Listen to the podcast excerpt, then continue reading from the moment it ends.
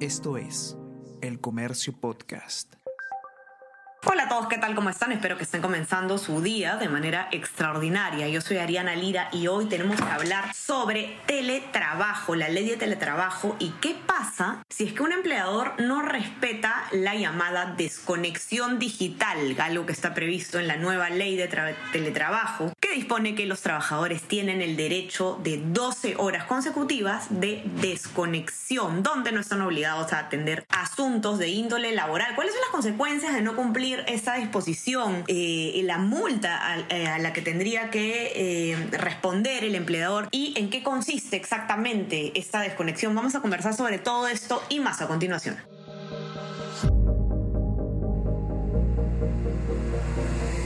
Tenemos que hablar con Ariana Lira.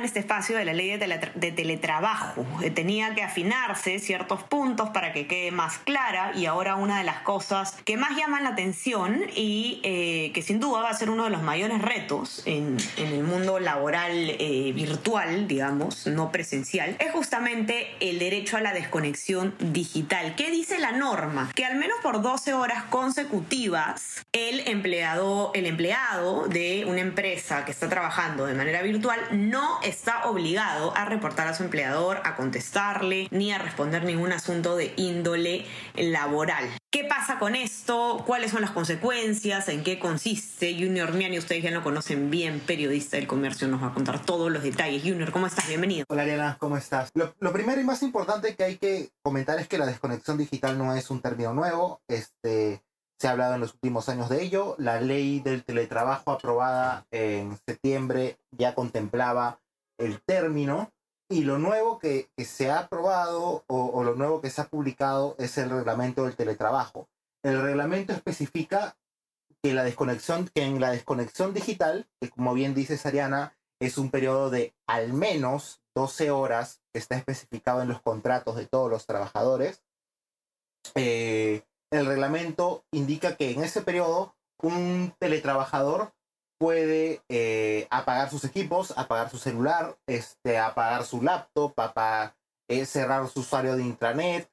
Todo lo que lo vincula a la empresa puede estar apagado y no puede haber ningún tipo de castigo eh, si dentro del horario de, desconexión no contesta algún mensaje de índole laboral. Este, esta norma, este, este tema solamente aplica para los teletrabajadores que están dentro del sector formal y, y como bien dices, no cumplir con la disposición puede generar, puede generar eh, distintos tipos de multas. Eh, se considera una multa muy grave no respetar este derecho, porque la norma considera que la desconexión digital es un derecho de todos los teletrabajadores. Eh, y en caso la empresa, digamos, falle o tome actitudes que exijan o obliguen a un trabajador a estar a laborar dentro de su horario de desconexión, les puede dar una multa de 13 mil soles en el, en, el, en el caso mínimo, entre 1 y 10 trabajadores afectados, y conforme va aumentando el rango de trabajadores afectados, las multas también suben.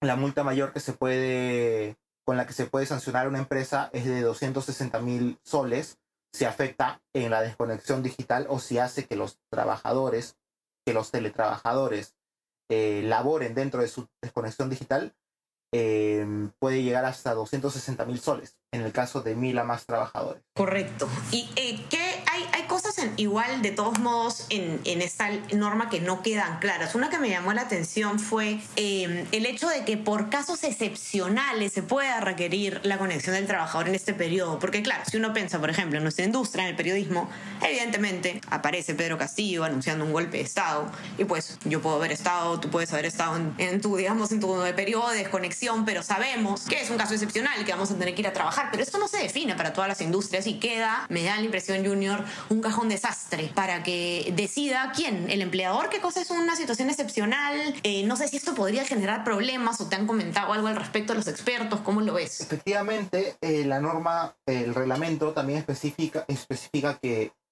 puede haber situaciones excepcionales en los negocios que sí requieran eh, que sí requieran que se den mensajes y que se respondan. Y que bajo ese concepto no se puede sancionar una empresa que lo hace. Esto de acá tiene que estar debidamente sustentado, pero no se, se hace explícito qué es una situación excepcional y no se hace explícito hasta qué punto eh, se puede actuar. Eh, esto de acá termina siendo un pequeño vacío eh, que, que debió, al menos según las referencias que me han comentado los expertos entrevistados, que debió haberse mencionado mejor, porque si bien en una conversación como la que tenemos ahora podemos decir una situación excepcional, como por ejemplo lo que dice del golpe de Estado de Pedro Castillo, evidentemente si se hubiera dado en la noche, en el periodo de desconexión digital de un teletrabajador de política, evidentemente sí había que responderle, ¿no? Porque le correspondía, pero, pero la ambigüedad sí puede generar algún tipo de problema. ¿no? Siempre se puede seguir reglamentando, siempre se pueden hacer adiciones a, a, la ley, pero, pero de momento está un poco ambiguo eso de ahí. ¿Qué, qué han comentado, por ejemplo, en general sobre la norma los, los especialistas, Junior, con los que has conversado, los laboralistas? ¿Cómo ven esta, esta disposición? Un punto importante es que la ley, si bien te dice que el teletrabajador no está obligado a responder a los mensajes laborales dentro de su desconexión digital, esto no impide que el empleador o que cualquier persona, cualquier compañero de trabajo, le mande mensajes eh, referentes a, a, las labores, ¿no? Eh, lo que está prohibido es que se obligue a responder o que se sancione internamente por no responder. Eh, o sea, si mi desconexión digital va de 8 pm a 8 am, mi jefe tranquilamente me puede mandar un correo diciéndome, eh, Junior, para mañana a las 10 de la mañana tenemos que ver este tema o hay esta comisión, etcétera, ¿no? Pero yo no estoy obligado a responderle hasta que pasa mi periodo de desconexión.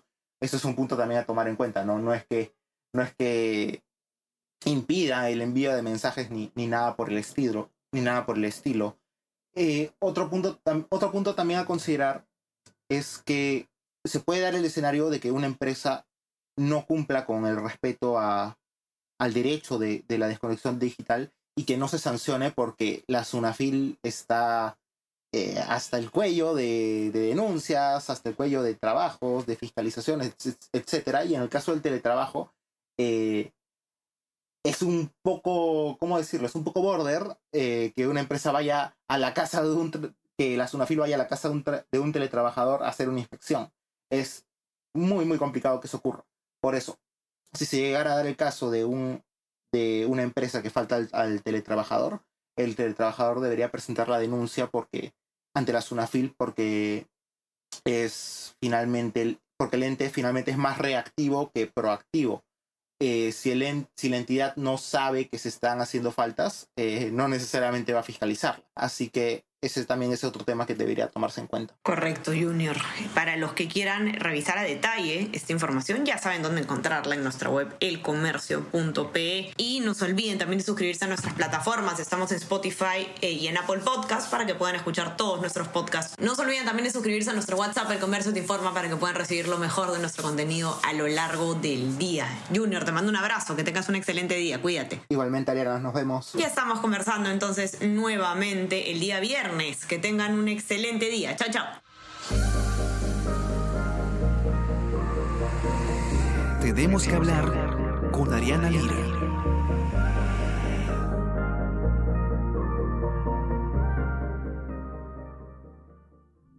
Esto es El Comercio Podcast.